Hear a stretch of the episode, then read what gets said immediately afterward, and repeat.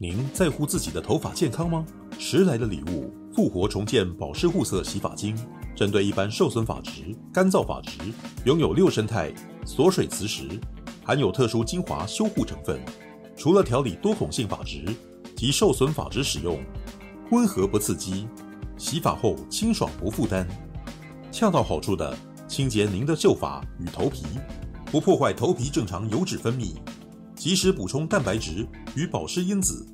对于一般干燥受损发质，也能给予加强修护，让秀发恢复滑顺水润。复活重建保湿护色护发素，拥有三生态、五生态、六生态、澳洲坚果油、黄金悬浮花，可针对染发或护发的受损的发质所流失大量的蛋白质与毛发内的间充物质，迅速补充所需要的养分。多种维生素与微粒子蛋白，快速补充发丝所需要的营养及水分，立即修护纠结干涩发质，让头发看起来丰润有光泽，像丝绸般滑顺又蓬松，并且拥有护色因子锁色的效果。有兴趣的朋友们，马上就来试试吧！点击链接锁定 QR 库即可选购哦。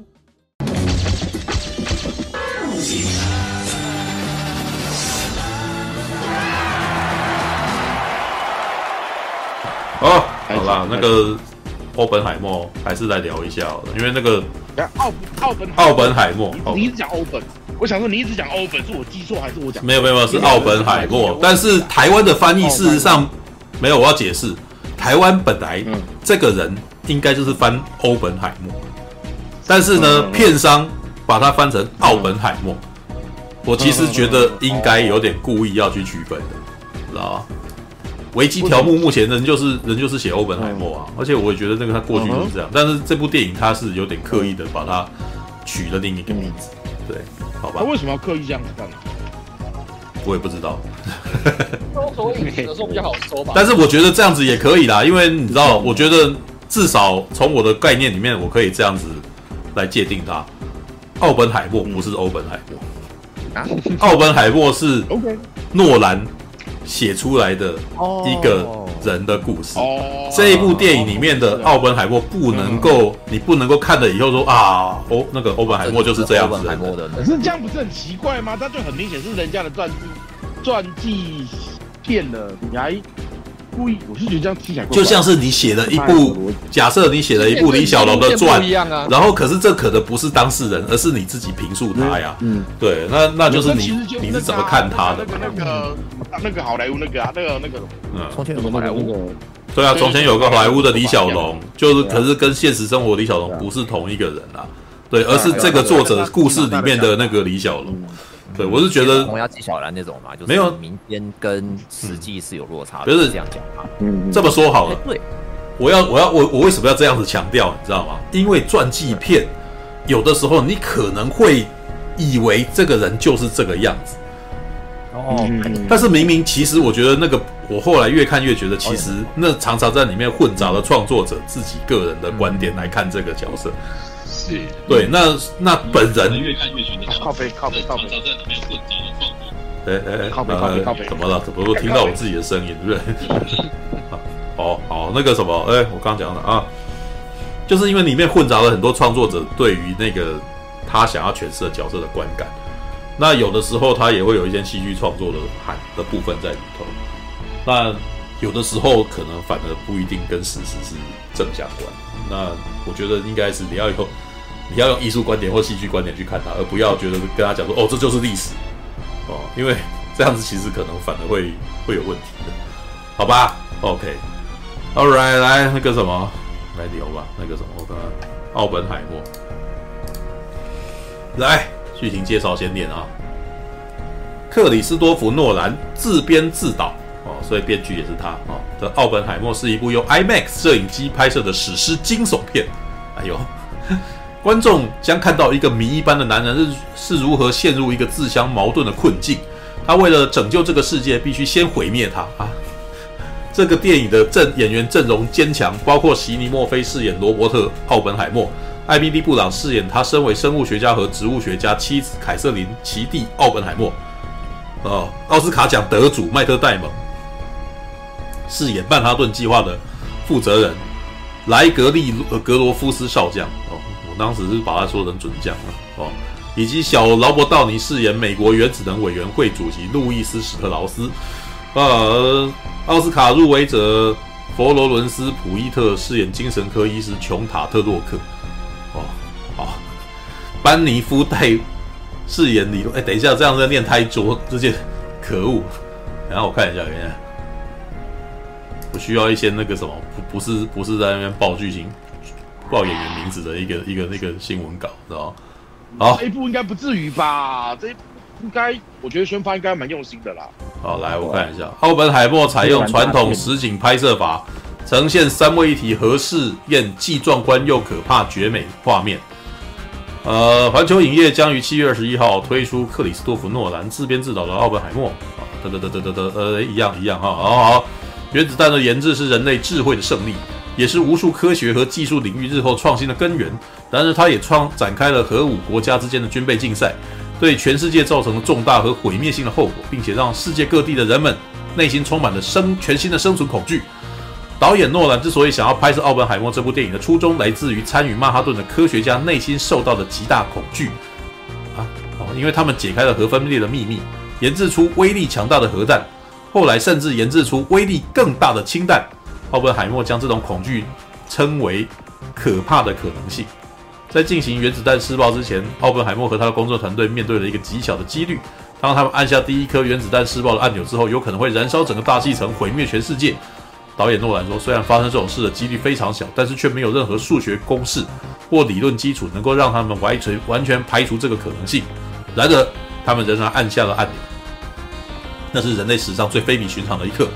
我希望带领观众们进入那个房间，听到那些科学家之间的对话。当他们按下按钮的时候，我也希望让观众感觉他们似乎也就在那里。当你仔细想想，那真的是最不可思议的一刻。引爆一颗原子弹的风险是如此庞大，再加上科学理论知识，这些我们可以想象的事情，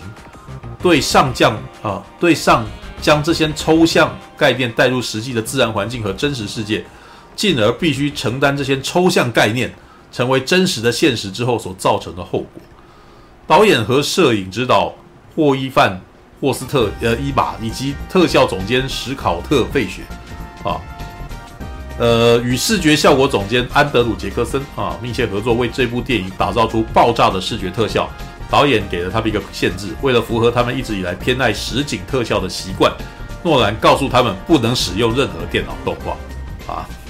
我从一开始就知道三位一体核试验将会是我们必须设法拍摄出来最重要的一个，其中一个画面。导演诺兰说：“我在指导，呃，《黑暗骑士黎明升起》时，曾经使用电脑动画打造一场爆炸的画面。那在那部电影的效果非常好，但是那也让我看到，如果要呈现三位一体核试验这种真实事件，啊，而且当时使用了专门为了记录那场试爆而研发的全新摄影机。”光凭电脑动画打造这场核试验的画面，绝对无法让观众感受到真实片段那种令人心惊胆战的恐惧感和威胁感。那些片段有一种直击人心的震撼感，几乎可以触手所及，而且是一种触手可及和呃可以真实感受的京剧体验。所以那就是最大的挑战：找到一个可以用传统实景拍摄的方法，呈现出三位一体试验核试验那种既壮观又可怕的绝美画面。于是，视觉特效总监安德鲁·杰克森和特效总监史考特·费雪就进行开始进行一连串的实验啦，包括将乒乓球用力互相撞击，朝着一面墙壁泼洒油漆，调配发光的美容液，以及更多不同的尝试。啊，这个我知道，因为《Star Trek》呃，《星舰迷航记》的那个什么电影版早年其实是用这个在拍他们星云的，用那种很高浓度的那个盐的那个溶液，然后泡在水里面这样哦。然后再用小型的数位摄影机，以不同的帧率拍摄超近距离的特写镜头，然后我们会秀给克里斯看。特效总监史考特费雪说：“他会说很好，这个主意不错。现在要想办法使用 IMAX 摄影机捕捉规模庞大的画面，这就要研发一种可以安装上 IMAX 全景电影摄影机上面的鱼眼长距镜头。这部电影到底是用什么方法拍摄片中爆炸的画面，仍是最高机密。”但是拍摄这些镜头也算是剧组的曼哈顿计划，而且过程非常好玩。整个特效团队都在进行一场规模庞大的科学实验。摄影指导霍伊特范 霍伊特范霍伊特马，干妈的，这名字超级拗口的，知道说我超嫉妒他们可以用各种方式玩得那么开心啊！《奥本海默》这部电影超豪华的演员阵容，啊，真的很烦哎！他哇，这么一大篇呢，全部都在说谁谁谁演谁谁谁，然后靠北啊！好吧，我念完了，来吧，我看一下谁要先说。没有人，除了我以外，还有谁有看过的？布莱恩说他有看啊，布莱恩先看的。布莱恩对，睡了。哎、那个啊。你你们，欸、我在想我要不要听啊？因为你明天就要看了哦。我我老实我看呐，我还没有看。我老实说，你根本不用担心有什么东西可以雷到的，知道吗？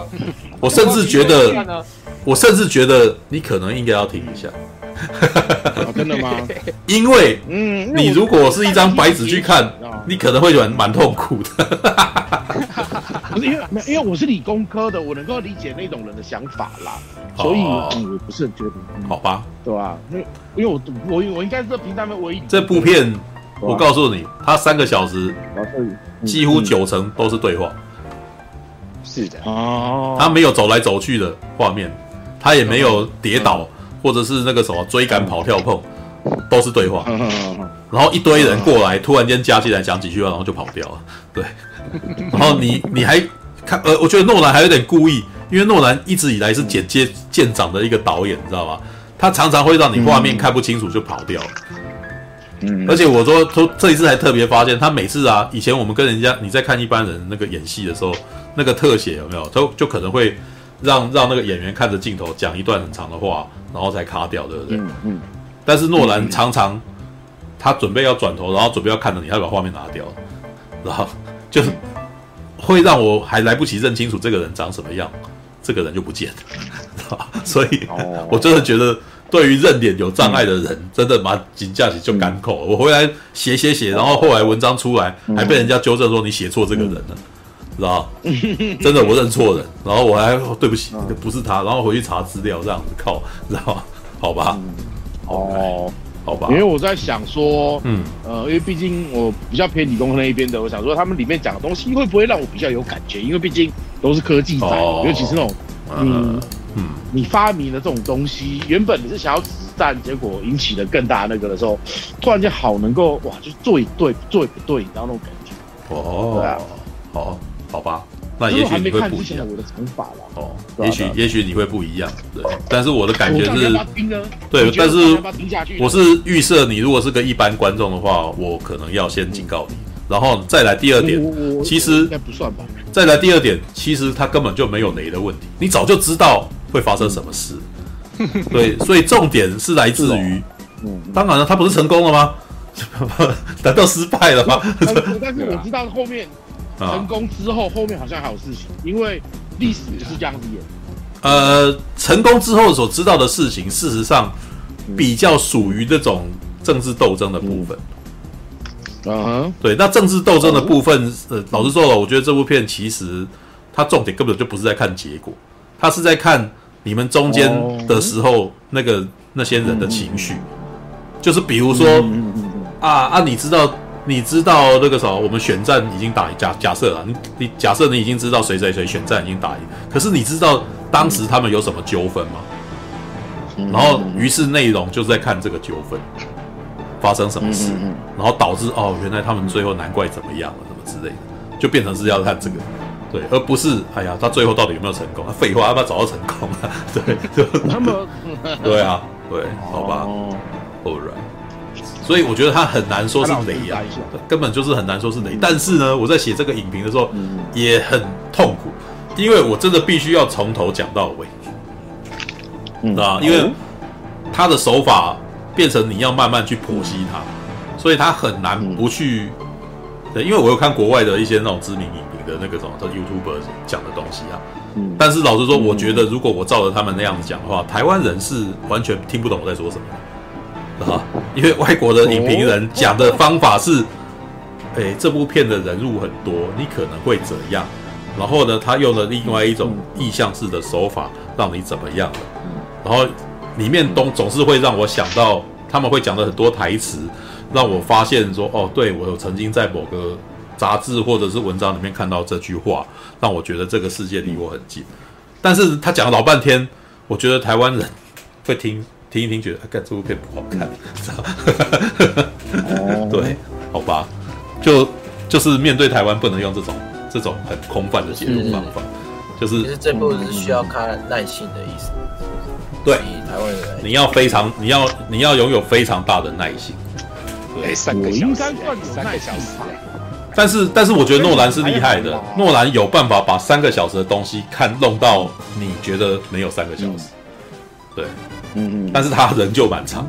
我在中间其实是有几度是已经开始在那边那个什么搓脚啊，然后揉一揉啊，然后然后就是，对我我前面那个人还回过头来看了我一下，因为我可能还不小心撞到他椅子这样子，然后我还跟他不不好意思一声这样子，对啊，啊，对你，你知道原本我有报试应，你知道吗？要不要去看，嗯，然后呢，我都已经出，我都已经就是准备要出门了哦，嗯，我零食啊饮料我都准备好了哦，嗯，我想说我那个时候我差不多呃。那个差不多十一点要出门，超十一点半到美丽华嘛，对不对？然后嘞，然后就是突然间有一些事情要我帮他处理，我就开始弄。弄完之后也差不多十一点要出门了，我发现，哎，干，我的手机怎么不见了？啊啊！我想说，戏啊，我手机啊不见了，我待会怎么办？我就开始找手机，那找找了半个多小时都还没找到。我想说靠背，那你就不能去了。十一点半了，我现在 我现在过去的话，已经没好位置了。但是我再找一下，我找到十二点都还没找到，想说靠背。那就那只好放弃。我手机不见，我就没办法处理事情，你知道吗？嗯、我就好吧，只好放弃去看奥本海默。哦，唉，我觉得是还好没有来啊，知道？因为那个、啊啊、那一天的人非常非常的多，我大概十点出门吧，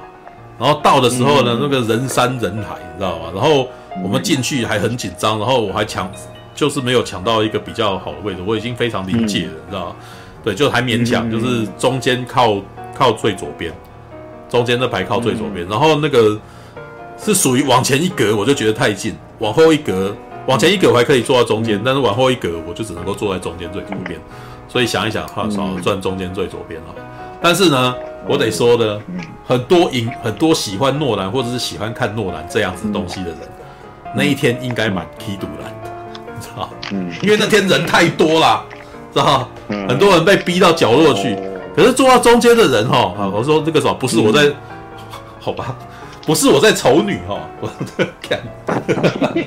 我这边真的要踢赌他，我真的要念一下，你知道吗？就是那个什么，你你如果没有要看，你就位置让给别人吗？在那边补妆是冲他小，你知道，很讨厌，你知道，三个小时不想看就 就出去啊，老实说，你知道，化妆的，然后。就是这边还有位置，跟你正霸着最好的位置在中间化妆呢那种感觉不是很好，知道吗？对，确实蛮讨厌。所以我没有特别去，好了，那个时候也不要去讲别人了，他没有影响到我就算了，你知道吗？对，但 但那天的确，我那个时候离开的时候，我还真的有看到有些人踢赌了，然后跑去念他们，你知道？我觉得有点好笑，你知道吗？对，但是老实说呢，这的确是那个什么一个那种，你知道？哎，诺兰的名气太大了嘛，对不对？一听到是诺兰的片，然后大家都要凑热闹来，啊，结果来了以后，每个人就觉得，哎，看这部片我不能看，然后于是你就霸着那个位置在那边啊。那老实说，我都觉得，哎呀，那个，对，所以要要打个预防针哦。这部片三个小时的对话，呃，没有两个多小时的对话啦，两个半，两个四，或者两个小时四十分钟，其他的时间是字幕哦，那个抬头名单。然后或者还有十、嗯、大概十分钟的原原原那个啥原子弹爆炸画面这样子，可能还太我这样讲可能还太多了，那个 就可能五分钟有。因为我是真的很好奇说，嗯，他因为这一部哦，还有几个特点嘛，就是他第一，他特别去生产了黑白的 IMAX 嗯。来拍这部电影，嗯，然后再来这部电影完全没有用动画，我想，然后我听说里面有有有有做到 quantum，就是有那个弄到那个。有就是要模拟那个量子的那个状态，嗯，我想说你他妈的你不用动画你怎么？因为量子这种东西它不是一个，它不它这个也还好啦，也量化型东西。那那这个好奇，拥有光电拥有光电工程背景的你倒可以去看一看它那个东西是不是真的是那样子。因为我自己本身又我就文科的嘛，我当然不知道它是不是真的是那样，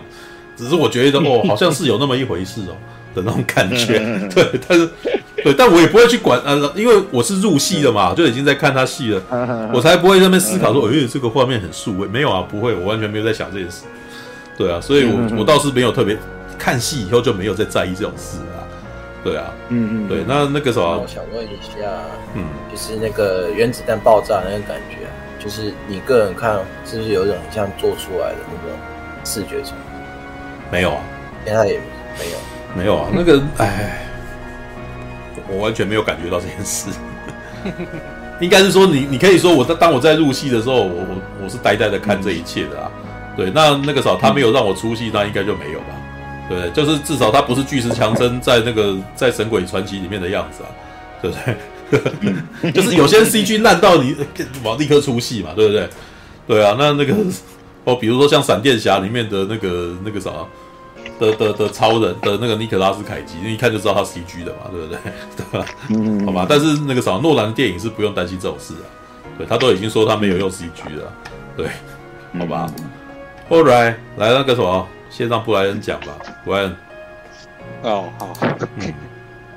不用不用讲剧情哦，那个开始讲感觉就好。对，对，不要不要那个刚刚有一个讲剧情讲到我都有点恍神了，不要。对，如果你想不出来的话，就不用不用继续硬讲这样。对，我肯定要先讲一下，我好像之前没有讲过我对诺兰的一些看法，我可能会跟一般人不太一样。嗯哼，就是其实我是。我是把诺兰跟麦可被归类成同一派的导演，嗯，因为一般人可能会直观讲，哎、欸，这两个人怎么大家怎么会嗯把它归类成同一派？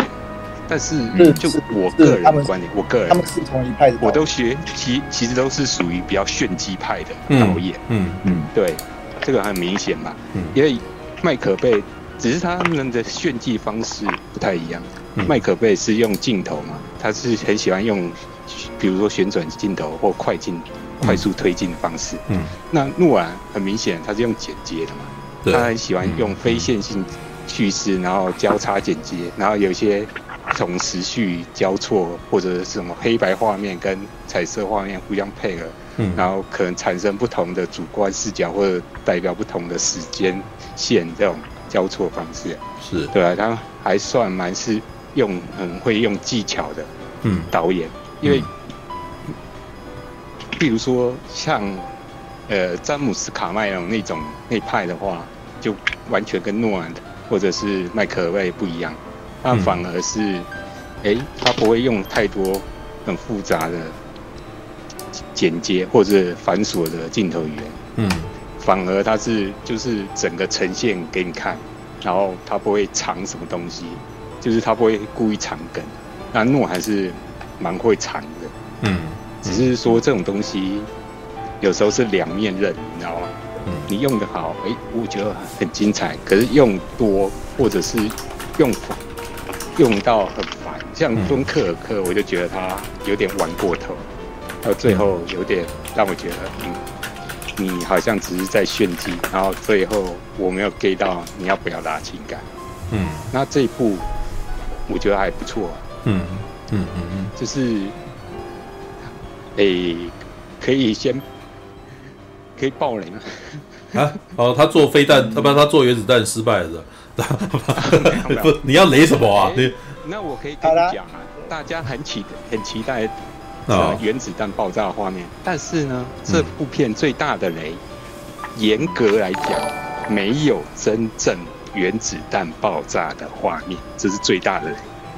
这这本来就没有啊，废话。没有，他应该只有演拍到他没有做出原子弹爆炸的那个场面，没有。哦，啊是哦，没有做出来哦。对他，他有试爆，但不是真正做出原子弹然后去投射的那个画面，他没有出来。就是你想看到长长崎广岛被轰炸那个场面。哦，没有，不是啊，他只有试爆啊，他没有。拍，他本来就没有拍那个，哦，好吧，那个什么，对啊，可是有人会期待有拍这个哦，所以哦，那那你这个当然是可以讲啊，是没有投弹的画面哦，没有那个没有长崎广岛了，嗯，对啊，对啊，他只有在那个新墨西哥的那个画面，你可以去先，对，没有麦克贝珍珠港那种那个一个那个镜头那个那个一个镜头掉下来，然后整个掉下去的，可是没有，而且他甚至到后面讲那个原子弹，他都是用对话带过的，嗯嗯，他连那个提到什么小男孩、胖子、瘦子，完全都还没提到，嗯。嗯嗯，对吧？所以你要去看的时候，你可能要。就不是看那个啦，就是对，因为对，就是嗯，好吧。那这不是看片名就知道吗？这这部叫做《奥本海默》，又不叫《原子弹》。是没错，原子弹之父。没有，问题是你看奥本海默是谁？他是原子弹之父啊，对吧？啊，所以怎么应该怎么看都觉得是在他在讲他的生平吧？他的生平，他并没有去投弹呢。好吧，应该这样讲啦。以以他的身体来讲，他的最重要是他发明的原子弹。导演的话，可能会有这个画面出来。嗯，但是我觉得诺兰就聚焦在那个习惯诺兰的人应该要有心理准备，因为我觉得其实你看了很看了这么多部，你应该有感觉了。就是诺兰，事实上，我最近越来越有这种感觉啊。诺兰他他最喜欢玩的东西，不是给你看多少。而是，嗯，给你看不到什么，对，对他，像我记得，像《星际效应》有一幕，我就是印象颇深刻的，就是太空船，他在他在那个幕后花絮讲说，他特地打造一个太空船，可是你在电影里面看到太空船，永远都只有装在那个太空船外面的那个摄影机，然后那个板子打开的那个画面的，知道？你他他会给你看很多这种，你就你会觉得你被局限的那个视角。然后，可是他是故意的，因为你只看得到一些东西而已，所以你就会在那边想说：“哎呦，你就会很被吊胃口，很想要再多看一点东西，知道吧？”他一直他一直是走这种，他一直是走这种路线，他常常都会故意不给你看一些东西。是啊，所以我才会说他很会藏。哦，好吧，嗯，然后这部电影的话，就触兄之前好像，他影评我稍微看一下，他说很像什么《普罗米修斯》。我觉得他的主，我我自己是觉得他的主要精神是，他的主要精神是想就，但不是视觉。哦，我我要解释。对，因为，诶，如果你把，呃，欧本百莫当成一个造物主的话，他制造出来的东西，就是，嗯嗯，就有点像那部，哎呀，对啊，普罗米修斯里面他，嗯，那个工程师制造出来的东西。一样，嗯，对他态度好像一开始是比较正面，可是到后面他是充满恐惧的，这很明显。他一开始转变是这样，嗯，他一开始还是很热衷想要达成这个原子弹，可是他到后面很明显他心境转折，就，是对这种东西觉得哇，我们不应该要有这种足以毁灭的世界的力量，所以他后面是。心态是要躲避，嗯、甚至是说他要阻止别人去、嗯、去用这个东西的感觉。那前就是整部电影，它三小时，嗯，大概前三分之一，它主要是介绍那个 奥本海默他求学的那些过程嘛，然后他认识的一些人，然后尤其他有接触到一些共产。主义的共产党的那些人，包括他太太，然后他一些身边的科学家们都有。可是，呃，到最后这个会成为他后面的话被人家攻击的地方，就是可能大家会质疑他是不是哎，你是共产，共产派来的间谍，对同路人这种。对，因为这部片很明显他在讲的是另外一个什么麦卡锡主义嘛。对，因为。美国有一段时间这种反共麦卡锡，可是就是有点，就是被就是极端反美啊，极端反共，是酌情的嗯人，但是他不一定是真的共产党，但是他可能在那种时代下，他有点被迫害。嗯，我觉得他有一部分也是在讲这个。然后他三分前面的话，除了介绍他认识哪些人，他现在去求学的过程，他也。稍微介绍这个人的个性是怎样。他这个人好像年轻的时候好像有点躁郁症，不能被激，因为他有一个一个情节是，他去呃哪边留学，他英国留学，他要教指导教授好像对他很凶，嗯，因为欧本海默他擅长理论，可是不善于实作，所以他在实验室常常会打翻东西或者怎样，然后那教授对他有点凶，结果他趁那教授不注意的时候，就在他苹果上面注氰化钾，制毒的物物质，嗯，对，这是历史。这个是真这是真实事件，你知道？就是我本来以为只有电影里面，结果去维基查，还真有这一段事情呢。对，但是我觉得诺兰有把它轻描淡写处理掉，因为他后来处理的方式是，那个人在拿那个苹果的时候，他直接拍掉，哦，这个有虫，是不能直接直接把它丢掉。可是就我知道了真实历史的话，其实这个当时是很严重，真的。因为后来差点他可能要被学校开除或怎样，嗯，但是他的父母后来好像有来，就是跟学校求情，然后让那个欧本海默才能顺利在这个学校读下去毕业，嗯，对吧？但是我觉得用完他在这边的话，就有点轻描淡写把他带过去。其实我还蛮想看那个幕后，嗯，就是那一段过程。因为那个其实应该还蛮精彩的，但是我觉得可以去买，可以去买书来看，因为这个有原著，对他那个他这是改编一本这个传记的啦，对那个什么美国的普罗米修斯，对对吧？All right，嗯哼，然后然后他认识了很多厉害的物理，包括德国那边，包括像里面有讲到一个什么森宝物。啊，什么森宝？海森堡啊，是海森堡呢？啊，我们那个毒绝命毒师啊，这个绝命毒师在里面自号 Heisenberg 啊，对，就是从这个人来啊，对。我还想说，我突然有一人主义来的啊，是。后来海森伯就变成德国那边被抓去做研发原子弹的那方的人，嗯，对啊，然后那他后面的剧情交代说，哎，我们。看到新闻说，哎，有有人成功做那个核分裂出来，所以他就要，他们都意识到一件事情，完了，有一股力量要被释放出来，就是他知道一定有人会利用核分裂制造这种规模大规模杀伤武器，所以他们就要抢在德国人之前先做出来，所以中段的话就是麦特戴姆那个。哎，他应该是是已经是少将了，对吧？我记得没错。嗯，来来带，就是跟他集结在一起，要执行这个曼哈顿计划。嗯，然后嗯，但是因为中间有一些过程的话，有一些科学家可能不是那么听话，嗯，所以一边变成那个呃。欧本海默就要想办法同时说服两方，然后可以彼此合作。嗯、然后我觉得麦特戴蒙这这个角色，我不晓得为什么让我想到赛道狂人那个角色。我觉得他有点类似啊，哦，他也是要白。你说他是在那边忙着跑啊，然后让这些能能干的人能够做他们的事的那种。对的，对对对。嗯、然后一开始他，嗯，就是。因为他虽然是军方人，但是他好像也是有点理工理工背景，然后他觉得哎，的欧海默这个人，他的才华非常好，对啊，而且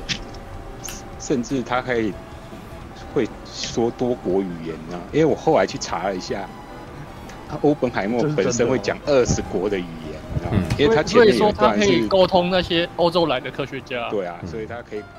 没有，片中有特别演那么一段啊，就他去德国之后，然后有一个跟他一样是美国来的科学家，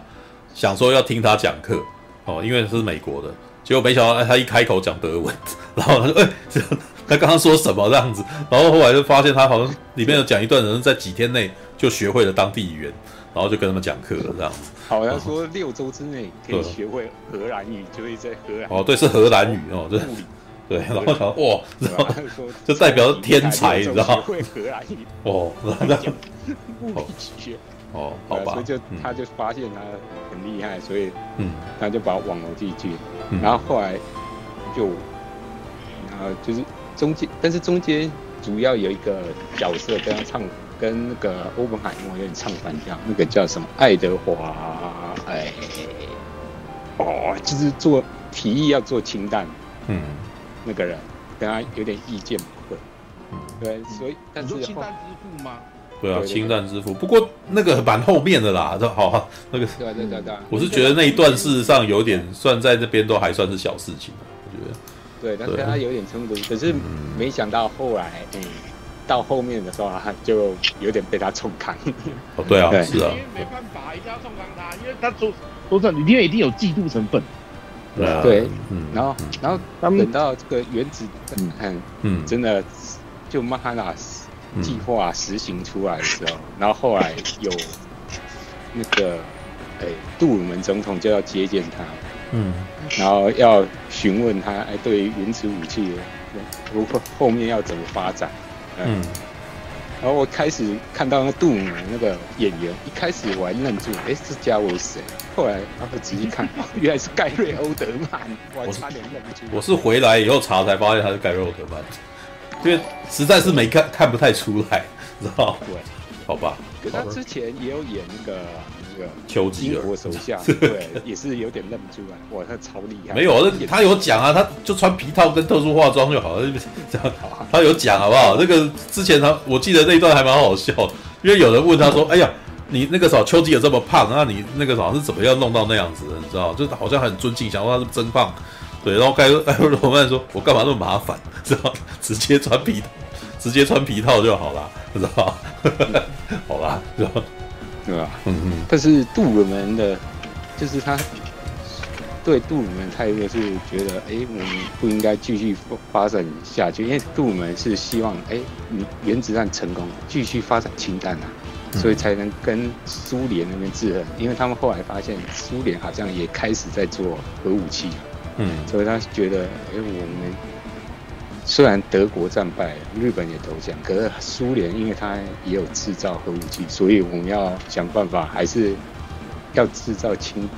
氢弹出来，才能跟它抗衡。对，可是基本上那个欧本海默他是反对，嗯，所以呢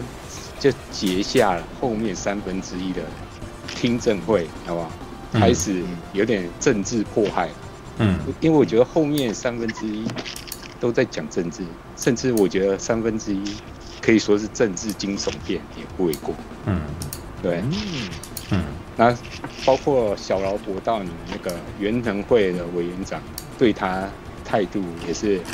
一开始好像很有点支持他，可是后面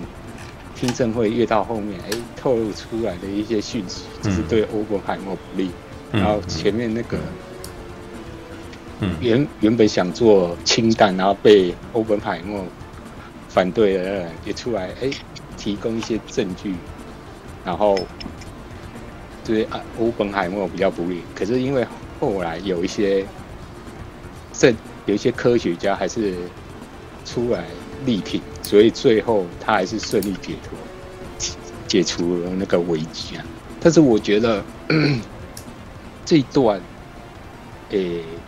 我真的觉得是靠演员表现表现出来，因为他很多都交错在两，主要两个人，一个是小萝卜到你演的角色，一个是欧本海默，他这边演几乎很多戏都是两个人的特写啊，然后两个人讲话的那种情绪，然后尤其是呃一个是呃。很默默的，很很很冷静的看，冷眼看待，就是欧本海默在很冷静的看待这些东西。哎、欸，嗯，小罗伯道尼那方的话是越讲越暴躁，那个很怒的那种感觉，两边形成一个还蛮鲜明的对比，嗯，对吧？那我觉得这一段真的是靠这两个厉害的演员争起来，不然我还真不晓得我要怎么撑下去看完那一段。嗯，对吧？嗯，但是如果以政治惊悚片的话，我觉得诺兰掌握还是稍微差一点。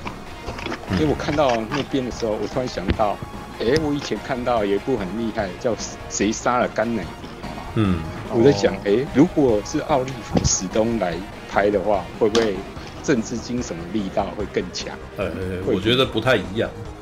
对，因为我觉得那个 JFK 啊，他们是在讲一个到最后都没有盖棺论定的事情，知道吗？是，对。那可是我觉得奥本海默这边，他其实算是相对很小的事情，知道就是奥本海默他被审查，其实你只那个时候后来再查资料，你会发现啊，奥本海默他那边是安全许可的那个啥再审查，你知道吗？对对，那可是其实没有审查的必要，真的是没审查必要，因为他本来你知道，他最后看那个资料是他在到期的前一天把他的安全许可给停掉，他明明就是你只要不发给他，你也不用开审查会，你知道吗？但是你就是故意听证会，然后一直不断的对，一直不断的检验他，结果在前一天把他停掉，你就是为了搞他而已啦。对，那所以我觉得他的嗯，政府的目的很明显，因为欧本海默公开反对核武器，对啊，可是政府是希望做的，对啊，在这种情况下，你只能就是政府想办法斗臭他，破坏他的名声，是啊，那政府才能取得有利的那一方，才能取得舆论支持嘛，对不对？嗯，你最好把它打成什么？中啊，他是共产党同路人啊，国罪啊，对啊，共叛徒之类的。对啊，对，嗯，把它打成黑五类啊，所以，对啊，那边其实是完整的批斗啊，那蛮明显的，就是在检查你自己的那个你的私生活啊，你的那个啥，你的爱情观啊，你跟谁是不是有一腿啊，对不对？那这个人你你是不是怎样啊，什么之类的，这对啊，这还是中间不是审查。这还是本片最大尺度画面，好不好？就是什么画面也没呀，他跟那个女人做爱的画面哦，也没怎么也没什么惊悚的，还好啦，那很很稳啊，哪里哪里惊悚呢？是吧？你是你是看太少了吧？这样就被吓到，一起没有啊。我说，如果对一般人第一次看啊，怎么会突然出现？不会啊，对我还好，我觉得还好。哦，还好啦，根本就还好，吧？而且也没干嘛，对吧？只是你你只是你现在要去思考的点是，他没有特效。所以他一定是当场那个女生脱光光坐在那边，然后席尼莫菲也脱光光坐在那边，在那边演床戏，然后一群人穿着衣服在看他，就是这样子而已啊。对，但是这个其实也没什么奇怪的，因为你看以前拍的那什么索多玛一百二十天那种，哪一个不是这样拍的？对，他只是你在突然间在一点八亿美金的的片里面看到这一幕而已啦，知道？对，好吧，All right，OK，啊，好吧，其实也差不多啊，因为最后他全身的背，然后。就是画面转到他跟那个嘛，嗯、呃，诶，就是哦，爱因斯坦碰面，嗯，啊这边就用一个回圈的技巧，因为他最后跟爱因斯坦碰面的那个画面，刚好是前面开始开场就有出现，嗯，对吧？然后我就觉得，诶，如果以剧情片，这部还算不错，可是。诶、欸，如果以我看诺兰那么多电影的话，我可能不会把它排到很前面，嗯，可能甚至可能排不到我的前三名，嗯，对吧？因为如果我看诺兰的片的话，嗯，前三名的话，可能就嗯，《星际效应》、《全面启动》跟《顶尖对决》，对吧？嗯，嗯，那这部的话，可能排还不错看，但可能顶多只能排中间，因为我觉得。诶，他不是不好，但是我觉得，我觉得他讲的对我来讲有点太少，就娱乐感太少了。对，不不不不，我觉得他有一些东西，他其实可以讲比较多，比如说那原子弹投射的过程。嗯，我没有说他一定要搞场面多大，但是你至少让人家讲看到，哎，你那个东西要上架，是不是要飞射出去？有那种威吓感，啊、哦，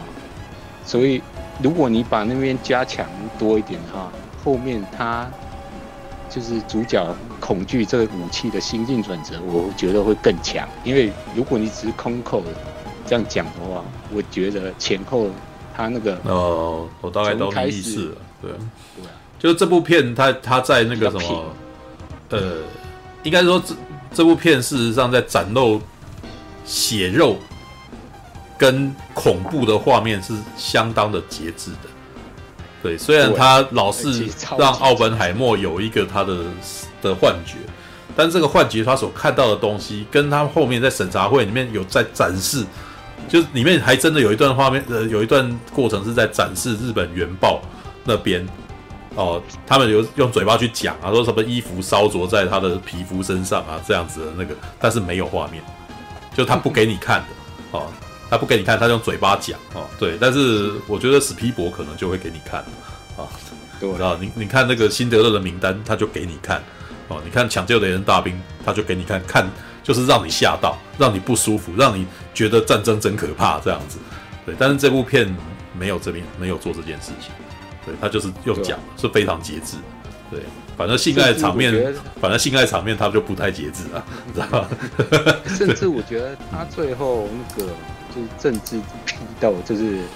诘问的话，嗯、我觉得他好像也没有说刻意要把那戏剧张力做出来，啊，因为如果是那个爱人所经、嗯、哦那种，呃，我我其实我是觉得是因为诺兰他想要讲的重点就不在这个。啊可是我觉得，就是一般观众看的话，你会觉得好像，哎、欸，你讲的那东西好像有点太淡，就是批判力道有点不足。就是说，如果这部戏的话，是一道料理的话，嗯，对，它味道还蛮好吃，可是就是太淡。是，对，就是你知道，大师料理，所以就是清淡，哦，不不会这么呛辣啊。其实，好啦，我。觉得这部片，诶、欸，基本上进戏院还值得看，但是，嗯，你说要看 IMAX 吗？我觉得不是到那么有有必要，但是我反而倾向觉得你要选一个，呃，音响比较好的，嗯，像杜比厅或者泰坦厅这种音响效果比较好，因为这次我觉得它很多时候是用音乐来带出那气氛。嗯甚至呢，有好几幕我很明显看到，听得出来，录完就是故意要用音乐来压迫观众，那意图超级明显。嗯，对。然后，所以我觉得，与其你去追求大画面，还不如找一个画面是这种，哎，音响效果不错的，嗯、来看这部不错。然后呢，这部片，嗯，我觉得，哎，虽然诺兰没有真的。把原子弹爆炸完整拍出来，但是呢，他有做到另外一件事，他就是真的找到欧本海默本人来演这一部片，对，嗯、所以我觉得这部片最成功的地方，嗯、最没有争议的地方，应该就是演员表现。嗯、我觉得席尼墨菲，如果明年奥斯卡没有提名他的话，嗯、我就觉得奥斯卡可以收一收了，就这样。嗯、All right. OK，你觉得奥斯卡应该有他，但是那个什么，对，嗯，至少让他提名啊，哦、不一定说一定他会一定会得奖，可是我觉得他在这部展现的演技，至少是可以值得提名的，嗯、对吧？因为我不确定他是不是能够得奖，因为不要忘记后面还有瓦昆菲尼斯克斯的拿破仑啊。哦，瓦昆哦，瓦昆的拿破仑，我觉得可能不会得。因为我我觉得那个什么奥斯卡哦，已经不喜欢雷利斯考特了，知道？而且我真的觉得奥斯卡真的常年亏待雷利斯考特，知道？他他在最他在最应该得的那一届，既然妈的他没有得，他没有得导演奖。神鬼战士那一年是可得的影片，我记得他有得影片奖，然后男主角也得，然后导演不给他。我那时候想说，莫名其妙的，而且他输给那个、啊嗯、永不妥协那个导演，所以我就说那个美国那个什么 Academy 就是影艺协会，好像不喜欢他，你知道吧？对，好吧。我也有仇是不是？我我觉得我是觉得雷斯考特他本身嘴巴比较臭啊，知道吗？雷斯雷斯考特是一个他，你你平常看他访问就知道啊，他他好像不是。不会做人的、啊，不是很会做人情给人家的感觉啊。哦，他想要什么就想要什么。我是觉得他有，他应该是得罪了不少人啊。很多啊，然后奥斯卡有时候的时候就很多很多跟那个美国剧组吵架的故事啊。对啊，他在他《银翼杀手》这个时候就已经是跟人家交恶，就是那种才气，他是才气很强的导演，所以他在那个年代哦，脾气就已经很硬了。对，所以就算是他到老，我也觉得他脾气颇硬的。然后就是可能在英国早就有是已已经很有名声的导演了，所以他有有一些有一些那种大师大师气啊，知道对，就就比较没礼貌。要得奖，对，其实有时候要做公关，我觉得有时候是公关也是。对，然后雷利一看他，你你一看他人不会做公，你你一看他访问，你就知道他个性挺硬的啦。对，就比较不会，你知道，他就不是那个。然后他他就不是那个漫威的那个总裁，那的那个什么，那那叫什么？我忘记他。凯文，对，他就不是凯文费奇，凯文费奇就见人说人话，见人鬼说鬼话那种啊，对不对？就是很会很会人脉啊，对。对啊。我觉得他跟他弟跟的两个个性差很多啊，因为东尼斯考特就是比较比较妥协，对对，比较没那么对，好吧。不过你知道弟弟已经过世，知道好吧？对，好吧。来那个什么，这个布莱恩是这样子。来那个什么，是还有大侠哦。大侠，对，我好奇大侠这个题。大侠好久没上来，特地上来就是为了讲诺兰啊。来来来看看那个大家好久不见。对，大家好久不见。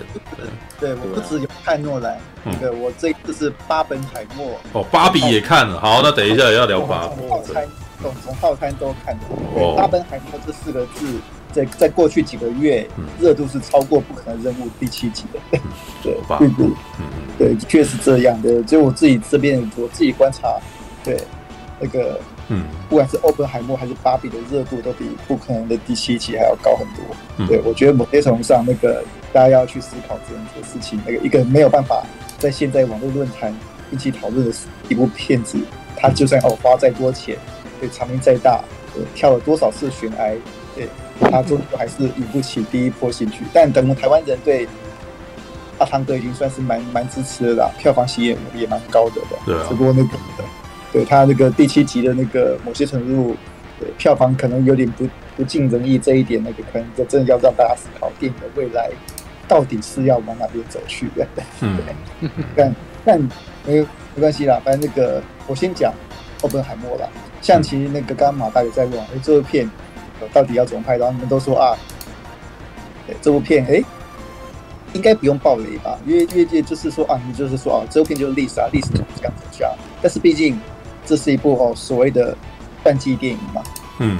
传记电影对。然后那个初兄哎，其实你一开始也说哦，传记电影其实就是要看这个导演哎去怎么诠释这样角色。那其实哦，我来跟哦大家哦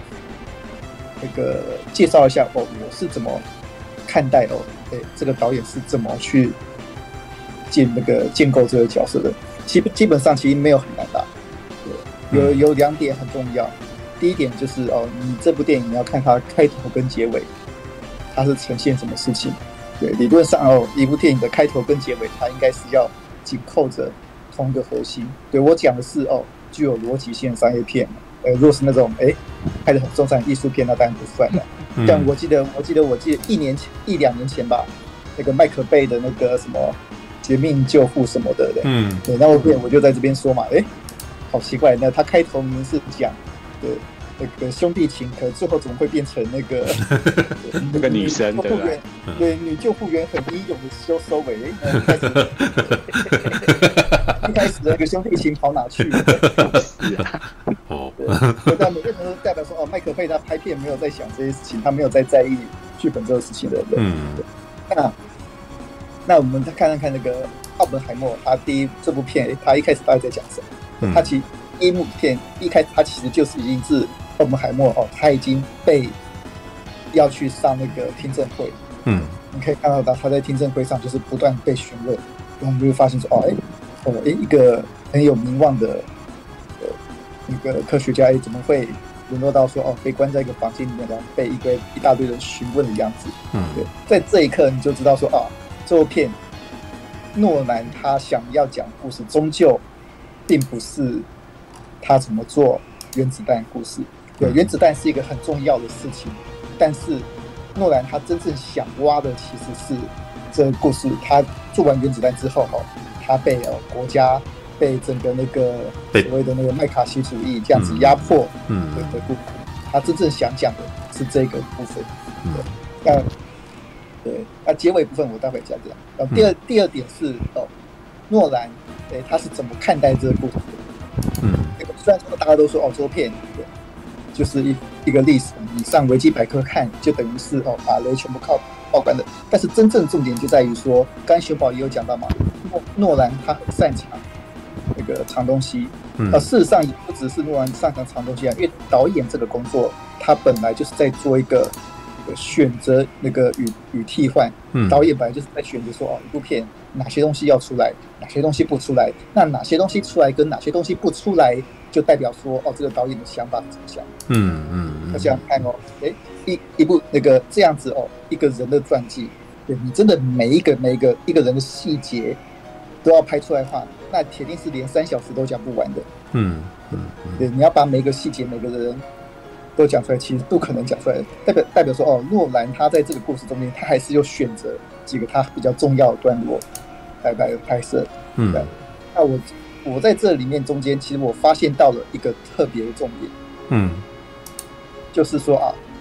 诺兰他真正想强调的是，对，奥本海默这个人，他是一个哦，从理论家慢慢演进到实作家的一个技术人员。嗯，可以看到说，哦。这个奥本海默，哎，他一开始是在他的学校里面，哦，他是个哦不擅长算数学的人，对，然后那个，然后呢，那个可能一开始哦，他是很重视理论的，但是呢，在他的求学过程以及他刚哦进到他的新学校开始任教职的时候，他遇到了很多哦所谓实作派的人，嗯，他跟实作派的人哦开始激荡，开始交流，开始互通理念，然后才他才开慢慢成为了他的职业生涯里面哦。他让他变成了哎，他也可以开始独当一面的一个、嗯、一个一个实作人员，一直到说哦，到了麦特戴蒙、嗯、哦这个角色，嗯，让他开始找迈特超人就跟他说哦，你是个很有才华的人，对，大家都知道，嗯嗯嗯，哦，需要找你来负责这个原子弹的那个制作过程，对，你要建立一个计划，嗯、所以说奥本海默就帮他开了一个计划，好，这时候真正重点是诺兰是怎么呈现。奥本海默他做这个原子弹计划，对，有些人像我觉得马大一开始会想会讲说啊，阿翔他是理工科的人，会想要看到哎很多东西。我认为马大会希望看到许多关于科学上面的讨论。嗯，马大他可能会看到说哦，很多科学家不断在激昂说哦，哇，这个原子弹这中子核要怎么打，要怎么打进去，哎，要要怎么样然后他可能会还希望看到说啊一堆。科学家吵架的方面，嗯，有，但是角度不太一样，嗯，角度不太一样。对，诺兰真正呈现是哦，奥本海默他身为一个计划的总厨师的一个大计划的总厨师的，他如何去跟麦特戴蒙合作之下，他去调配资源、调配人才、收集人才，然后让这些人才哎，尽力的在各个位置上，对。都能发挥所长，然后呢，偶尔会遇到一些哦人才吵架的事情，嗯，然后你也知道，科学家都是对，科学家其实就是另外一种艺术家，嗯，每一个都都不认同每一个的。我记得有一段很特别，有一段就是说哦，就是真的，它里面对，有有两个人在吵架，然后另外一个人就说，我我不能再跟这个人对合作下去了，我要离开，就离开了。然后奥本海默呢，这时候呢，就那个脑袋苦恼一下，然后他就马上转变了哦，他整个整个计划，就他就讲说哦，现在你换成这做这一块，哎，你改成做这一块，对，然后呢，那个女生那个人，现在以后呢，这个计算就由你来担当，嗯，他在很快的，他很快就调动人了，对，他很快就调动人的，嗯，对，我就突然想到说哦，我以前拍片也遇过这个情况，嗯 嗯，对，嗯，拍片总是哎。三不五时会遇到一些哦很特别的情况，对，对，然后呢，那个身为导演，就是要马上马上做下判断，马上调动人，嗯，马上确保说哦整个计划，嗯，要继续能够执行下去，嗯，然后我看到那一段，我才开始了解说，诺兰他其实是用他导演的观点，嗯，去去拍这些科学家的，诺兰是把这些科学家哦讲成哦，对，就是跟。拍片一样的事情，嗯，对，拍片就是集合一大堆有理念的科学那个艺术家，最最顶尖的艺术家，然后呢，那个大家一起来哦，不不管是吵架也好，争议也好，大家一起来把某件事情做出来，嗯嗯嗯嗯，嗯嗯，然后呢，呃，奥本海默也是类似的状况。然后这时候我才理解一件事情，对，嗯嗯对，哦，那个我才理解了一个最这布门海默一个最重大的一个特点，可能也是他的问题点，就是，对，我觉得诺兰他把这部片当做他的自传来看。你这样讲，我突然间懂了。好，诺兰他本身是，他本身就是把哦，欧本海默比喻成他自己，对，一个欧本海默，一个单纯哦，对对对，那个量子力学有经验、有才华，对，一个很很出色，受到大家哦对瞩目的一个哦天才的学生，然后呢，在一步一步的成长中，诶，终于主导到了。大卫，然后哎，你要说哦，这个欧本海默这个角色，他有什么野心吗？对，很明显的，诺兰没有拍出他很感觉很有野心的东西。诺兰拍出的是一个哦，技术人员，他不断的哦努力的实作，不断的在调动资源、调动人、调动能力。然后他心里所想只有一件事情，就是说哦，我要造出史上最大的炸弹，要打败德国人。他一开始就是这样单纯的。嗯，诺兰某些程度上。我甚我甚至可以这么说，他有点让这个角色有点神格化，甚至说有点单纯化这个角色这样，对，让他哦越越越越这就是哦诺兰他想要呈现感觉这样，对对，哦，那为什么？这也是为什么他后来那个开始在讲说哦弄兰那个嗯 那个奥本海默终于成功了，对，哎终于成功了，然后他开始。成功之后，哦，他开始反对，对，他开始反对美国政府的一些政策，对，也也美国的政府要继续塑造核弹，又塑造氢弹，然后他开始反对这些政策，这时候到时候美国政府的打压的时候，那、那个为什么莫兰要把这一段故事诶拍成他整个几乎后面三分之一的重点？因为我认为啊，对。诺兰是想把这件事情比喻成他跟华纳不合的事情。这么说来，你指的他做核弹哦，这个做原子弹应该就是黑暗骑士三部曲的这种东西啊。对，因为弄完了以后，人家就要他继续抄超级英雄电影，他是不要，他仿佛很抵制啊。然后突然间被那种被逼着去当那个什么那个 Man of Steel 的那个监制，有没有？对，然后你没看到他永远都不坚不治，就是猫根本就只是挂个名而已啊，这样挂名的。对，我觉得欧本海默跟那个麦特戴蒙那个角色，很明显就是一位导演是一位制片，嗯，对，一位哦可以那个帮当导演的后辈，然后负责协调资源，但但是又不会太宠。导演的哦，那这样子，那个什么做氢弹的不就查克史奈德吗？不是吗？对，我要去做蝙蝠侠对超人，我要做更那个的什么的。我说，说哦，然后诺兰就说好了，我每个礼拜陪那个啥陪你一次啊。他的剧中也是讲这句台词嘛，是吧？我觉得蛮有趣的，你这个比你这个这个影射有点好，因为很很好玩啊。我 我觉得其实这一点那个其实还蛮妙的啦，因为我用呃，当我发现说诺兰他是以一个类似拍电影的角度来拍摄这个拍做核弹的过程的时候，我就觉得哦，接下来这个东西有趣，好像都对得到这样子。虽然知道是，对，我们现在看到的是我们后半部三分之一看到的是，对，嗯，欧本海默他被。那个美国政府的那个被刺一刀，对，嗯、那显然那个哦，诺兰他也觉得、就是、哦，被华纳就是华华纳跟因为天能的关系跟 跟跟跟诺兰闹翻这件事情，你知道对，因为那个、哦、这个也你也知道，好，虽然说哦，有些东西可能那个新闻上没有讲，但是你也知道，在好莱坞人闹翻，对不对？背地里面。总是会有一些什么奇怪的传言出现之类的，嗯、虽然说我们一般观众可能接触不到，但业我相信业界应该是有各种不同东西在在传这样。诺兰应该也听到了，诺兰也就就开始，所以说某些程度上，诺兰他在那个后面三分之一，他塑造是一个说奥本海默，哎，奥本海默他只是一个单纯哦，想要展现自己的能力，然后展现一个这炸弹，对对，为世界带来改变。的一个单纯的人，嗯，但是呢，诶，后来他发现这整件事情的想象跟他变得不一样了。他只是单纯制造炸弹，诶，他原来想说改变世界，可世界的改变方向跟他想的不太一样，嗯，甚至造成了，呃，以前诶合作很好的东家，现在也对他也很有意见，甚至还要那个联合各种政治力量来打压他，对，然后他内心的这种，然后让他尝遍的，对，与周围人中间的各种人情冷暖，嗯，对，这些事情的，嗯，对。我我等到看到后后面三分之一的时候，我脑袋想就只剩这些事情。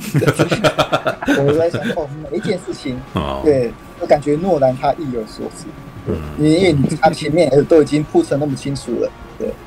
他他他后面还有那个这么这么努力的事情，我觉得说哦，诺兰他其实，我我而且有一点是说，他后面不是有一段是那个律师在咄咄逼人。嗯，的那一幕，我觉得那一幕诺兰拍的非常，就是现在现在虽然说前面那个熊宝都说哦，这部片很期待，可能那一幕那个算是非常张力非常大的，对，我甚至不记得那诺兰前几部片有这么大的张力的部分的，他他把那种欧本海默哇，就直接背一个律师哦指着头骂这样子这样的场面哦拍的那个非常非常的，就是让人那个看的那个火气也有可能会上来，他拍到这么激昂。嗯，他拍到这么一样，代表说哦，我我我觉得，对某些程度上，他一定有他自己的私心，他自己的私人经历 进这里面，他才会把它拍成这个样子。嗯，对对对，而而且老实说，我觉得他不是这部电影他最后要讲的事情，你知道？对 对，结果那边却这么的猛，你知道吗？就是就是小萝卜道尼所演的那个人对他的哦，小萝卜道尼所演的这个角色突然间被变得好妖魔化。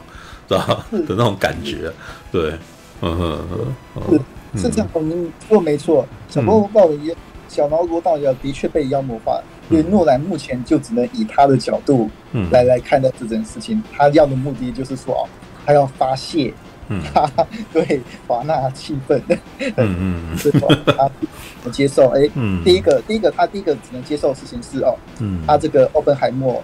他必须是哦单纯的人。的一个神格化的人，有这个奥本海默，他可能这个人可能哎，虽然三不五时，对那个会跟女生上床，对会会到处偷情，对，但他还是有个基本理想的，这是他故意给奥本海默哦服的，服的一个人性化的伏笔了。嗯，但我如果说要我仔细评估哈，我会觉得说哦，诺兰拍这个奥本海默的角色，呃他那个我我觉得还是略少一点人人气人的味道。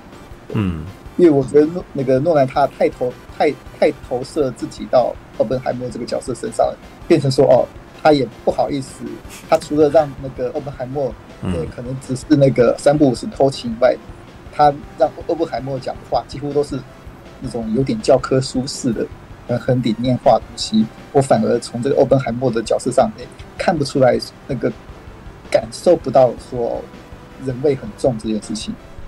我觉得这是我觉得哦，嗯嗯嗯，一点事情。对，我觉得哦，欧本海默讲话其实很多都还蛮教科书的。哦，没有啊，我哦没有，我我我自己看到的不是那样子的。不过我等下来补补一下我自己观点。嗯，对对对。然后呢，呃，第二点就是刚才说就提到，就是哦，这个呃，小劳勃道尼的角色被妖魔化了。嗯，对，小劳勃道尼道尼的角色，小劳勃道尼他也很好，他演的很好。不过这个角色完全就是变成了一个我为了衬托对。奥本海默以及整个科学界的伟大。的伟大，对，他是一个小鼻子小眼睛的人呐，对，就对，就一直在讲这种事情这样子，对，在在一部哎，呃，明明其他人哦都有很多很很出色的那个交代，对，虽然说我刚才批评的那个诺兰拍奥本海默，他这个人感觉有点嗯那个平，感觉有点没有人味，但是哎，至少诺兰还是很细心的交代他一大堆事迹。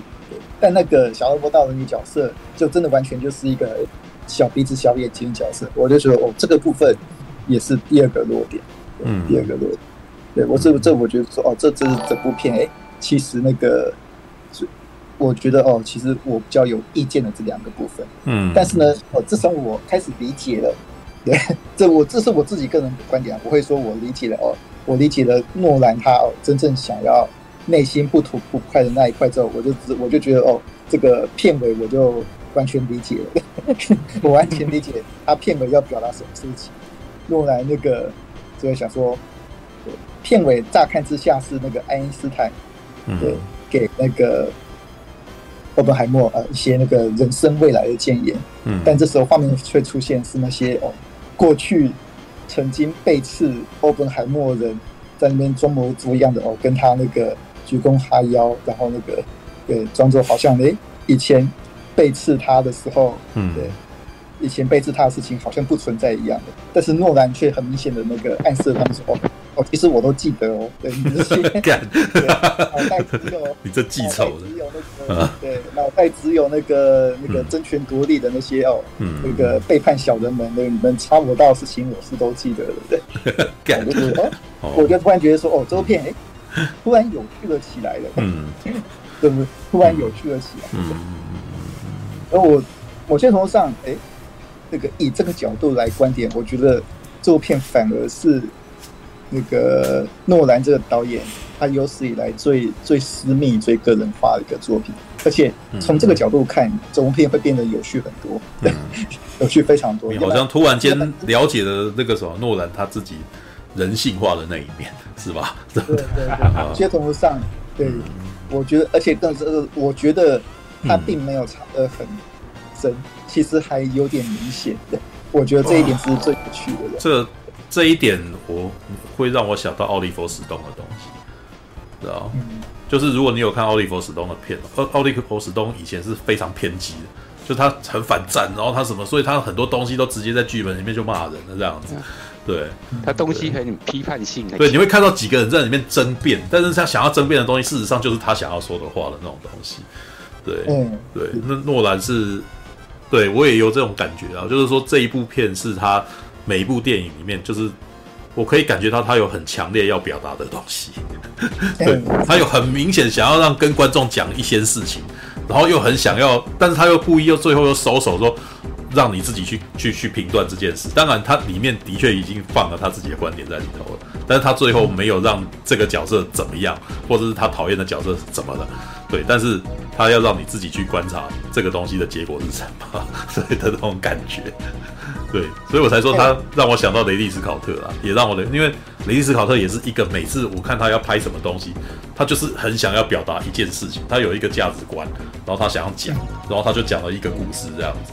对，就有点在讲预言，像像上一次的那个最后的决斗啊，然后或者是那个金钱世界，然后或者是那个什么那个那叫什么，那个那个那个哎什么杀人案，估计呃估计估计，对他他几乎每次拍一部片。他都有在投他的，我觉得是怎样，你知道？你们看看，你看这种世界怎么怎么会这样？怎么他就拍一个这个给你看？对啊，我觉得讲故事讲的超直白。对，那我的意思就是说，我觉得我第一次看到诺兰做了跟雷利斯考特很像的事情 的那种感觉。他以前比较飘，你知道吗？他以前比较虚无缥缈，他可能有时候会丢出一个意念，但是这个意念有点很普世价值啊，你知道吗？爱呀、啊，然后什么，或者是黑暗呐、啊，然后什么，但是这个就比较飘一点点，然后其他部分在玩那个，在玩他的手法，对，尤其是我觉得《天能》是他最飘的一部片，就直接供他小，你知道吗 就是我那那部片老的时候，我我还记得那个时候，那前几年在聊的时候，你们应该会感觉到我对那部片很不耐烦吧？是吧？好吧，对，所以我觉得奥本海默算是，哦，那个时候那个。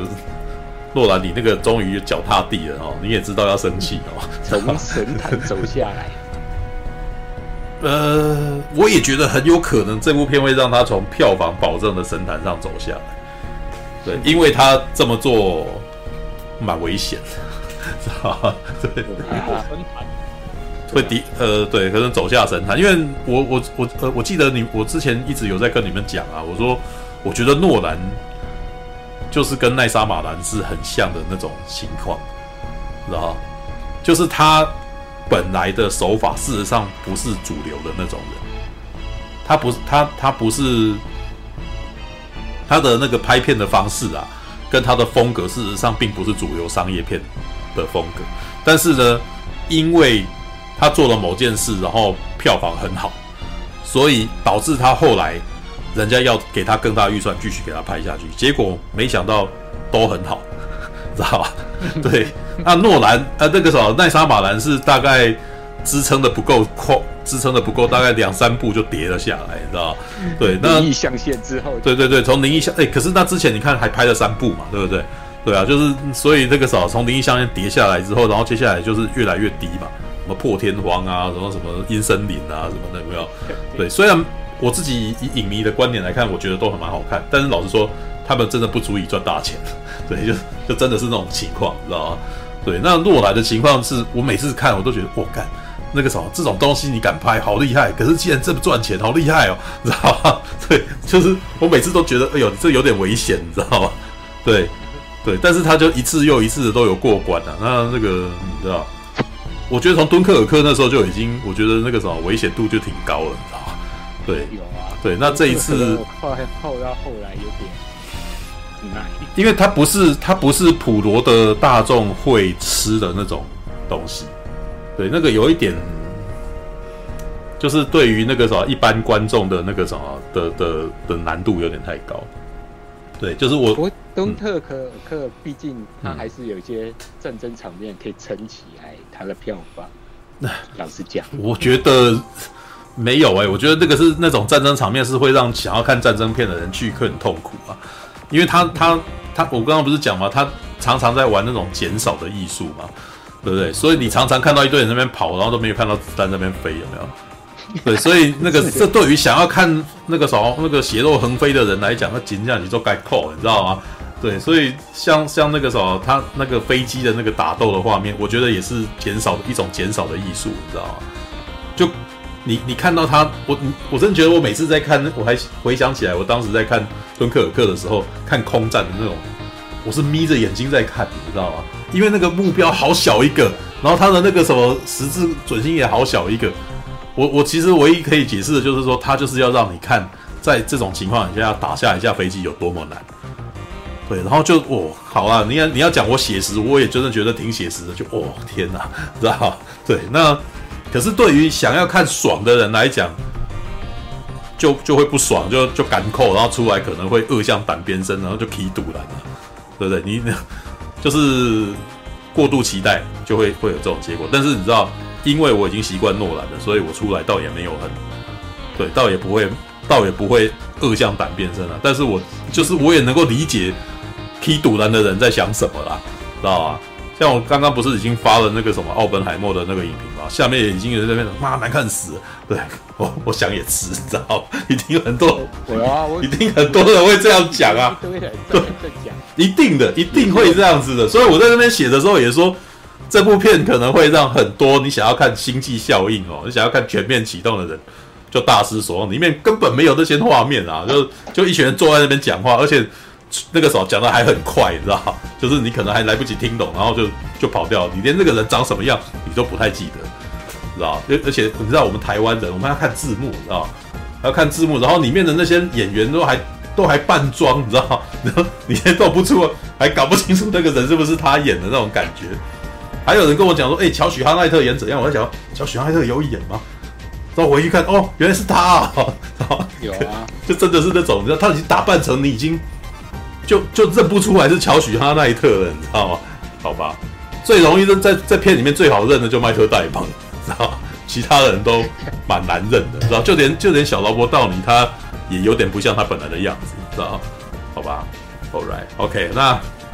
好吧，那哎、欸，所以大侠已经讲完了，还是那个？嗯，好好，哎，便当便当，你的便当便当便当，是吧？我的便当哦。我便当是那个，我以为这是一个那个，那个，嗯，所谓的那种，那不是有一种便当是那种哦，那个什么什么生机蔬食便当，我以为生机蔬食，我以为我以为会是一个生机蔬食便当，那种那个一些叶菜类，然后卖你三百块那种生机蔬食便当，嗯，对，结果吃了之后哦，发哎，还还发现那个厨师有一些那个小小的那个意思在里面，嗯，所以说我觉得好像那个。生机素食可能并不是每个人都喜欢吃，但我但我发现的不是他几个小小的小菜做的蛮有意思的，我还觉得说这个还 不错，还不错。这个小菜哦好。All right，OK。哎，我很好奇，大侠，如果你要排名的话，这部在诺兰的作品里面，你会排到第几？要排名哦，我觉得应该是比那个黎明升起好。比黎明升起好，哎呦。就比黎明升起好，对，黎明升起，对，因为我没有我没有很喜欢黎明升起跟布克。哦，我也没有，老实说，我也没有特别喜欢黎明升起，但是黎明升起至少有那个有修帕，然后 还有那个还有猫女的屁股，然后就可以看的还比较多一点呢。你知道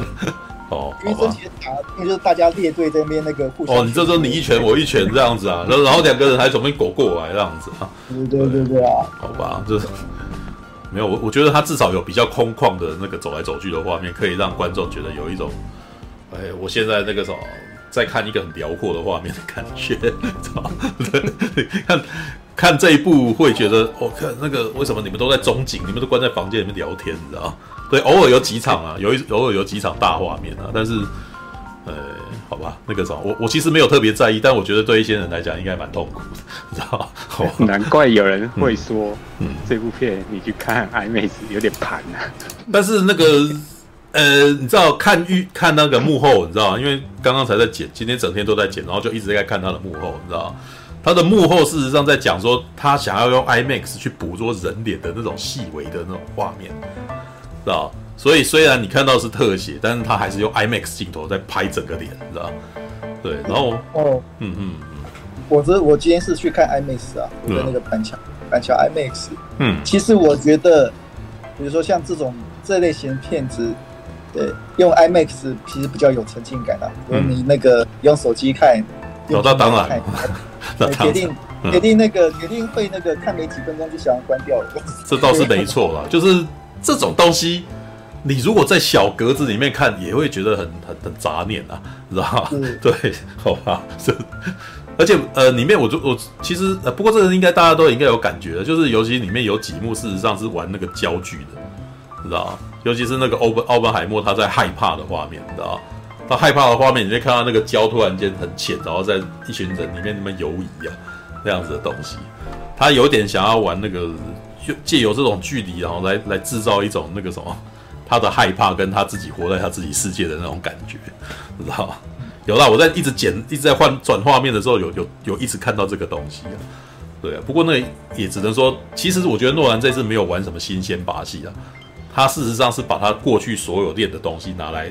拍一个这样子很平时的东西，然后用了所有的他用用过去用过的招式，对，对，算是那叫什么？算是正常发挥哦，他可是他没有开发新的东西，对。但是你要讲他开发新的东西吗？就是他真的做了一个 剧剧情片，你知道吗？就是他反而这这可能反而是是一种对他的挑战吧，对，好吧。但是但是我觉得这是反正是在挑战观众啊，好，好，我来讲一下，对，因为我那个什么，好，因为等一下还要讲那个芭比，所以我这边先简短讲啊，因为那个什么，我想下个礼拜非线性可能又想要来聊哈。对，我觉得这部片有一个比较有趣的点，不过这个可能在那个模仿游戏那样子的电影里面也也有发生，也也有那个什么也有出现啊。对，就是像班麦呃班奈迪克开罗拜区所演的这种怪咖角色，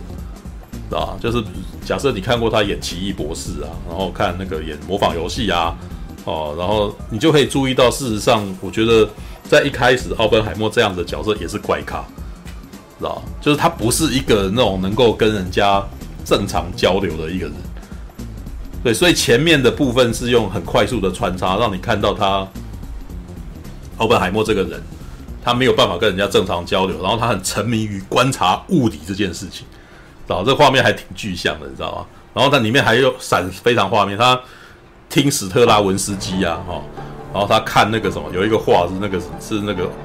应该是那毕卡索的画这样子。然后里面还有一段是他在那边丢杯子，你知道？我丢杯子，我想，哇，你诺兰你还真是有够有够直白，你知道？丢丢杯子看玻璃碎裂哦，物理，知道？我观察玻璃碎裂的画面哦。然后这时候还有很多画面是那个什么？那他们讲说什么量子纠缠的那个画面，你知道吗？就是其实我觉得他大概其实用那几个画面在告诉你，他就活在他自己内心的世界里面了。他他算是。他可能排列出来，然后他排出来那个画面，然后他的内心东西就是那个样子。他好像每天就在做白日梦，然后会看到那个东西这样子。可是他的人际交往就就有问题，知道吗？就是有人欺负他，他委送，然后就把毒品就把毒注在苹果里面，然后放在那边，知道吗？我我这时候就觉得说，哦，其实我自己觉得哈，对，因为我没有大侠那样子的那个什么，把他觉得诺兰是在影射那个华纳跟他，你知道？我那时候是在看他是怎么样描绘奥本海默这个人。奥本海默这个人这个角色在一开始就不是很有道德观念的人，知道？他沉迷于物理，他觉得那个什么物唯物论啊，你知道？就是所有的东西是。只要是物理呈现是真实，就是什么样子。我觉得是什么东西，我就应该呈现什么出来。然后呢，注毒品在苹果里面是他很讨厌这个人，他就要他死。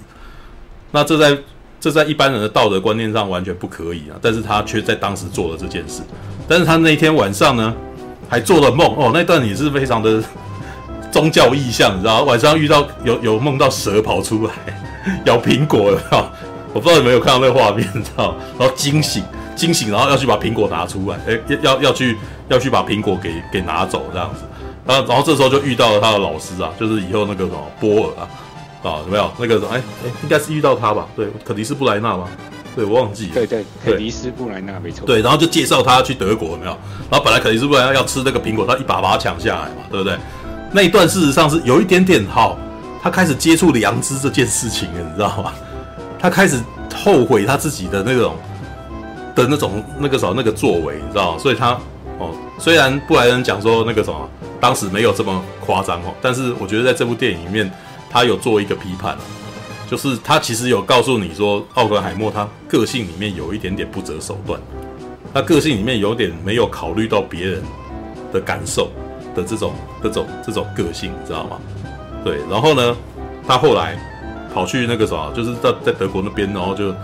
呃。结交很多朋友啊，然后那个飞黄腾达，然后又到美国，又又到美国啊，那个什么，里面还有几段那个什么在讲说，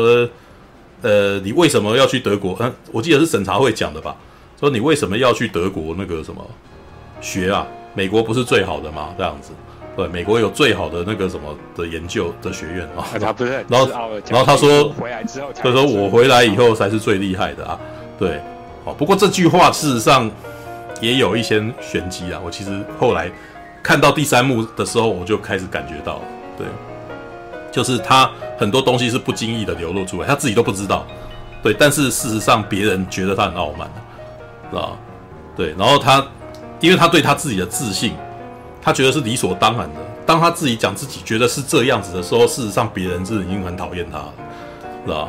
？All right。然后后来他不是开始去做那些那个什么？加入曼哈顿计划什么之前的嘛，就是他有加入工会啊，干嘛的？然后共产党那个，其实我觉得他这边他开始有一些理想性，你知道？因为我这老实说啊，社会会想要去参加社会主义运动的人，不可能没有理想性啊。他们一一一般来说都是觉得他们应该要做点什么，所以才会去参加这种东西。对，而且去参加这种活动，实际上在当时是。我记得没错的话，其实即使是在看很多那个什么作品啊，或者是一些文学创作，或者是一些当年共产主义的那个什么的运动的那种论述啊，你就可以知道，去参加社会主义的那个什么青年都是非常拥有理想性。那些东西都是在组织起来以后，然后开始才会发现人跟人之间的连结跟集结之间会开始出现勾心斗角的问题。所以在初期的时候，这些人事实上都想得很美，知道吧？他们是非常，他们事实上没有恶意，你知道？对，然后所以在这个时间呢，奥本海默其实有点入，我是觉得他入世了。对，他其实觉得他可以为社会做一点什么，所以他还才会去捐款给人家，还是干嘛？去去去捐款给西班牙内战啊，然后什么去那个什么对抗法西斯主义者啊。但是他在这个时间点，也是他的感情生活最混乱的时候，知道？就。他两个两个老婆，然后第一个老婆感觉起来是主动诱惑他，而且那一段事实上拍的挺，虽然拍的挺色的啦，知道？因为那个女生在诱惑他的时候，还要拿出范文来，然后叫他去读那个范文，然后那种画面事实上在某种情况下，感觉的那个什么氛围是有点淫邪的，知道吧？对，而且这个女生也被在这部电影里面一直被塑造成一个一直不断诱惑他的女人，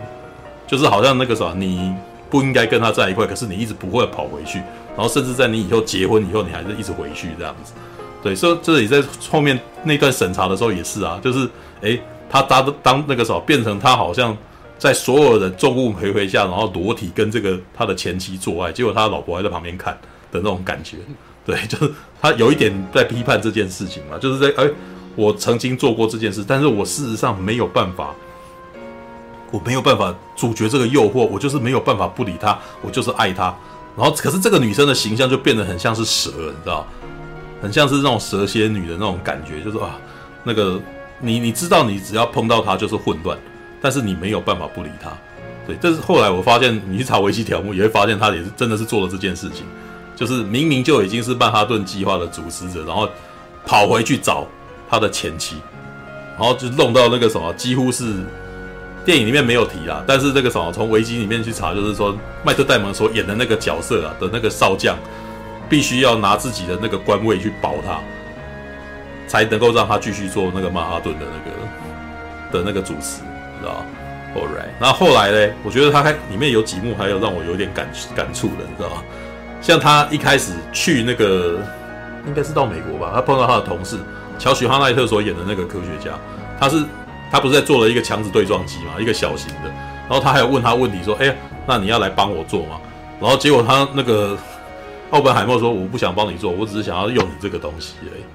对，结果乔许·哈奈特所演的那个角色，就是在最后的审查会里面公开说：“我觉得他不行的那个人。”知道？我觉得那那几幕其实到后来，我觉得其实都有埋下一些伏笔，就是。你之前不经意的，然后你之前没无心之言，其实到最后到第三幕的时候，人家要逗你，全部都是你在那个时候所做的、所埋的果，然后在这个时候来逗你。对，但是呢，这个是我觉得其实算是这部电影的不是主线，你知道吗？它不是它最主要要表达的东西。因为奥本海默事实上，我觉得它里面其实有一直在，你知道，诺兰的电影其实常常在埋一些那种精神、精神失衡的画面，你知道吗？他会用剪接的方式，然后就突然间穿插一些画面，让你觉得有一点精神错乱的感觉。对，以前记忆拼图的时候就已经来这招了。然后其实，在那个蝙蝠侠的时候也这样了。蝙蝠侠好像掉到洞里面的时候，会突然间看到他爸爸的画面，有没有？Why why do we fall？你知道我们为什么跌倒啊？什么之类的。然后或者是那个什么稻草人有没有给他喷那个东西的时候，他旁边的那个画面会突然在那边抖抖动，有没有？这一次又出现了，知道吧？然后这一次我们可以看到那个什么西利安·墨菲啊所演的这个奥本海默，他就常常会有精神错乱幻觉，你知道吗？对，就是一开始不是就已经有了吗？他看到什么量子残结啊，然后什么东西的，没有那些那些那个什么号称不是 CG 做出来的怪画面这样子，然后说是在模拟量子那模拟那些那种唯物的那种观点，然后呢，他在中间也一直不断会出现这种东西，像里面有几幕都是会突然间出现，而而且是。有的时候是穿插的，有的时候是直接出现在画面上面的。像我记得有一幕是他们在讨论说哪个地方要投弹，要投原子弹的时候，然后结果看到地图，然后地图上面突然间出现的那个像水波纹的那个画面，只有他看得到的那种效果，知道？对，事实上你可以想象成是他的想象画面，那边要爆炸了。对，然后他的想象力的丰富，然后导致那边可以看得到东西。哇，那这种感觉，我突然间又觉得郎霍华以前有拍过那个什么。诶，数学家的故事嘛，对，拥有精神病的数学家，对，是我们罗素克洛演的啊，对，然后他那里面不是美丽境界嘛，他不是都会看到幻觉嘛，对，会看到有一些人跟他讲话啊什么之类的，有没有？对，然后那些字幕都会浮在空中，有没有？其实 奥本海默事实上有一点，好像也是有这个症状的感觉，至少在这部片里面，我觉得诺兰在描绘他好像有精神病的感觉，你知道吗？对，那。他到最后也是啊，就是他好像，我觉得他这部片事实上在讲说，他们在做原子弹的试爆的时候，其实他一直很害怕，因为他的想象力这么的丰富。那你跟我讲说他有可能烧进大气层，那脑袋里面就会突然间出现烧进大气层的画面嘛，对不对？那所以在里面就真的有出现这样子的东西，然后而且还会出现幻听，你知道，会突然间有砰砰砰砰砰砰这样子，对，然后他最后才告诉你那个砰砰砰砰的声音从哪里来的。对，因为他你要这么说了，其实因为这部电影本来从一开始就是审查会的倒叙，所以里面出现的声音啊、画面啊什么，事实上都应该是奥本海默这个人在自述过去的事情的时候，然后他脑袋里面交叉出现的画面，你知道吗？那也许不是他实际，换个说法，他也可能不是他实际见到的，是他在回顾这件事情的时候，他越他会把这些东西夹在一块想的那种感觉，那些画面一直不断丢过来这样子。然后呢，他到最后也是啊，他原子弹爆炸或者什么原爆成功以后，他事实上很害怕。他其实发现他好像做了一个很恐怖的东西，可是当大家要他拱他上来讲话的时候，哇，他还他他其实我觉得他完全是两边错乱，知道吧？他一边害怕，然后又一边他又觉得他要维持这个场面，要维持这个理性，然后他又讲，然后就讲了一些，然后他让他们很开心的话，对，然后可是这个东西一直到他去碰到那个什么杜鲁门的时候，他终于想要跟他讲真心话，结果杜鲁门我觉得那一段演得很，杜鲁门演得还蛮蛮坏的，你知道。我记得他是这样讲的，奥那个什么奥本海默说：“我手上沾满沾沾满鲜血，我觉得我的手上沾满鲜血了。”然后杜鲁门哦走过来，坐过来哈、哦，我本来以为他要安慰他，你知道，他把他的那个领那个手胸口的那个毛巾呃的那个什么手帕拿出来，知道？然后我本来以为他要递给他，结果他没有，他就说：“你以为你是什么角色？知道？你以为大家会以为是你弄的吗？”哦，这件事情没做决定的是我啊，这样子，然后做完决，然后接下来那个时候，他们两个人就无言以对，就是其实他没有安慰他嘛，事实上他有点是羞辱奥本海默，然后奥本海默走出去的时候，然后杜鲁门还在讲说那个时候下次不要把这个 coward 再把他找进来这样子，然后接下来用那个手帕擦自己的手，知道吗？他的意思就是说，你这其实我觉得杜鲁门那一段就是你以为功劳是你的，功劳是我的嘞，你知道吗？我做这个决定，我下令要你们要做的。你以为你是原子弹之父，我才是那个这样子。要要擦那个什么染满鲜血的是我，而且我很骄傲，我在擦手这样子。对我敢，然后就想说，哦，就是其实我觉得这一段你要讲那个啥大侠的说法嘛，以大侠的观点哈，就是真的把政治家给妖魔化，知道？对，就是这些科学家都是伟大的哦，都是顾虑世人，然后这些那个什么政治人物们。都想要抢这些科学家的功劳啊 的那种感觉，哦，然后呢，可是我觉得最后面啊，呃，那一堆宫斗过去之后，哦，因为那堆宫斗，事实上老实说，他是让两个时代、两个时间放在一块，事实上他们没有在一起斗，因为时间差了大概七年，他是把七年前跟七年后的事情这样子交杂，然后来告诉你说，哇，本来斗他的人，然后七年后也倒了。知道，然后而且在那段时间倒他的人哈，我里面还有一段軼事，你知道，就是哎是谁投票给否决你的哦？其中一个是甘乃迪，知道 为什么特别讲？你知道吗？你再回去查维基就会发现，甘乃迪后来那个什么就是平反的那个平反的奥本海默，奥本海默的名誉被被清洗了，你知道？然后后面才有一段就是说，你觉得那个什么呃，奥本海默还有跟人家讲说，you see 啊，就是那个。呃，方面来说，你你你为什么硬要做这个？为什么要来参加听证会？因为你明明知道你一定会输啊！对，你要为什么还要做这么多事情？这样子好像，然后奥本海默就是有一副就是一副那种这件事情以后会见真章的那个什么哦，或者是他说我他觉得他不要对不起他自己，所以他要讲。结果这件事情在虽然在电影里面没有讲，结果七年就是在那个什么约翰甘乃迪当了总统以后，就把他给平反这样子。其实我觉得那个是拍给知道历史的人看，对。但是这部电影它的主线其实是在讲说，他其实是有点在后悔他做做这个东西，而且他有点在反省他自己当年怎么做的这个东西。因为回顾他去做原子弹这件事情，他给自己的理由事实上都不存在。一开始他给那个什么，一开始曼哈顿计划的开始，事实上是爱因斯坦他们那一群科学家写信。给罗斯福，然后罗斯福，然后才开始重视这件事情，然后接下来派人要做这件事的时候，才丢到奥本海默的身上。那奥本海默接到这个东西，他就很想把它做出来，但是在中间事实上一直都有一些质疑跟劝他，你可能做这件事情的危险性，然后他可能都会一直不断的找理由来支持自己为什么要这么做，像。旁边也是有人，那军方那边是不用讲了，一定会嘛。政治政治人物一定会觉得他们要做很强的武器来敌对，要打要打击对方了。那一开始是德国做得出来，对不对？一开始是德国的那个技术领先我们十六个月，呃，十八个月什么的，有没有？这我还记得麦特戴蒙先估，然后接下来预告里面也有啊，奥本海默就还在加了三个月这样子。你怎么知道？哦，对不对？他说 eighteen，没有没有没有十八个月。对啊，那可是。你看到后面的对话，就发现这不是事实，这明明就不是事实。他只是以一个科学家的那个什么的，哦，我知道你不知道的事情，我说是十八个月，哦，对方还吓一跳，你怎么能够算得那么精这样子？但是他也他其实不知道哎、你知道，因为当后来波尔来的时候，你就知道他们搞错了方向，什么有没有？然后他们一直不断的把对方讲得很厉害，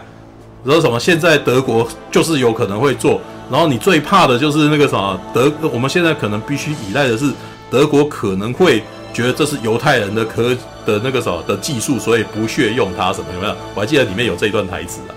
对。然后结果没有啊，后来发现明明有要做，但是事实上预预算很少，然后而且搞错了方向。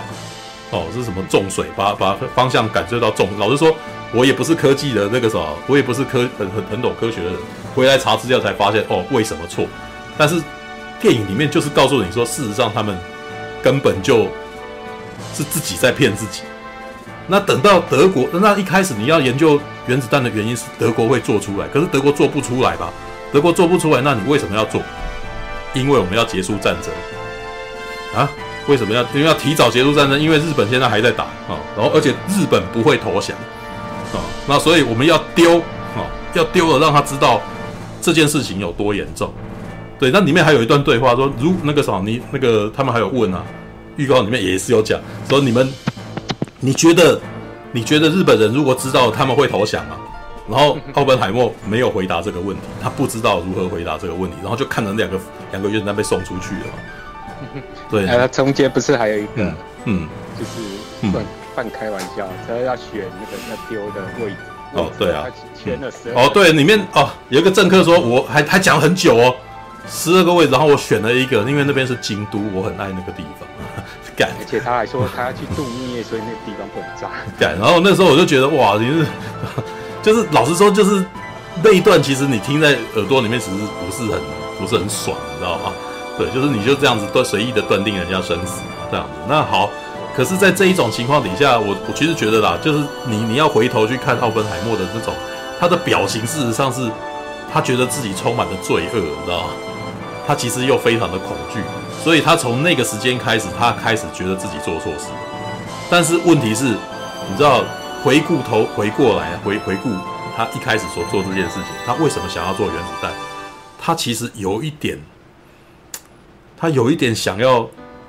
我自己的感觉，他自己有点想要让他自己在科学在这个历史上面有一个大位，你知道吗？像他们一开始不是刚接曼哈顿计划的时候，不是遇到了爱因斯坦吗？然后几个人对爱因斯坦事实上都没什么好话嘛，对不对？不是说他已经他是已经过气的人物啊什么的，有没有？对，就是他已经，他是说上帝不会掷骰子，所以那个什么，他们已经，他已经不做量子力学了嘛，对不对？那但是一开始他们把他当成一个糟老头，对，但是到最后的时候，反而是爱因斯坦来跟他点醒这件事情，然后中间波尔又有跟他讲啊，就说你给人家那个什么，你给了人类一个毁灭自己的武器，但是人世界却没有准备，对，就是你只因为你觉得自己做得到，而且你可以做到前人没有做过的事，所以你就做了。但是等到你做出来的时候，你又很害怕，你糟，你发现你做了坏事，结果呢，有人想要赢过你，所以要做清淡，然后你，于是他到最后在反对他，但是他在反对他的时候，他其实也有一个罪恶，因为他只他曾经也是这样子的人嘛，对不对？所以他其实就就变成他在那边压制氢弹，他他会解释说为什么不要做氢弹，对，那好，但是这东西让他卷入了那个什么政治斗争当中啊，因为。事实上，到后来，呃，如果去，呃，这是这是事后的，就是他事后去看资料发现的事情，就是他他的他想要做的是战术原子弹，对，就是那个什么，奥本海默想要走战术原子弹，但是到最后整个政府用的是威力更强大的战略型氢弹，这样子，哇，那个是可以一一一颗就炸掉整个城市的那种那种东西，对，那到最后呢，我觉得其实他到最后的那边讨论，就是前前面有一段讨论啊，就是他们曾经有算过。呃，曾经有有可能有百分之非常极小的差异，那个连锁反应会在原子弹试爆的时候就是连锁反应，然后把整个整个大气层烧掉。哦，或燃率很低哦，非常低。但是呢，最后他们的讨论是，是不是有可能这个连锁反应其实早就已经开始了？但是我觉得他其实在讲什么，你知道吧？你不是在物理上面的连锁反应，而是你在人心上的连锁反应。对，你做了原子弹，就会有人想要跟你做一样的，然后接着会就会有人想要做比你还要大的，然后从此这个世界就充满了原子弹。所以呢，你就算在这时候没有这个原子试爆，没有把整个大气层给烧了，你以后也可能会发生这种事。所以他最后最后的结局是那个地球有没有？他脑袋里面的画面，那个地球的大气层开始有各种火焰开始爆起来，有没有？然后他越来越害怕，然后电影就是这样结束了。对，他其实在问你啊，就是他该不该做这件事。但我觉得看这一部，其实觉得诺兰还蛮有趣的，你知道吧？他在这一部是，他在这部电影，他反而是。走一个保守的路线，他以前好像都觉得各种科技都有可能性，但各种科技如果发生这种事，我们会怎么样呢？有没有？不是像梦境的世界吗？或者是天能那个什么那个什么敌的世界有没有？对，他都在玩那种诶想象空间，然后可以玩什么？但是突然间就就这一个事实，他突然间这个最后的结局是我们好像不应该做这种事。对，我觉得这部片其实是诺兰好像开始入世了，你知道，他以前都在幻想。对，但是他这部电影其实他干，觉得这东西真恐怖。我们是不是很多事情一开始就不该做的那种感觉，你知道吗？好吧，All right，这是奥本海默，OK。感谢您的收看，喜欢的话欢迎订阅频道哦。我们现在看到霸王龙选手被美女克莱尔举着信号弹领进擂台了。霸王龙选手挑衅帝王霸王龙啊！台下的观众们看的是目瞪口呆啊！两只霸王龙展开了激烈攻防，霸王龙企图攻击帝王霸王龙颈部，不断撕扯。帝王霸王龙惨叫一声，可是第二下却闪开了，还给霸王龙一左掌击打，右手把霸王龙头往下压，顺势做出了抛摔。霸王龙失去平衡倒地了，帝王抓起来。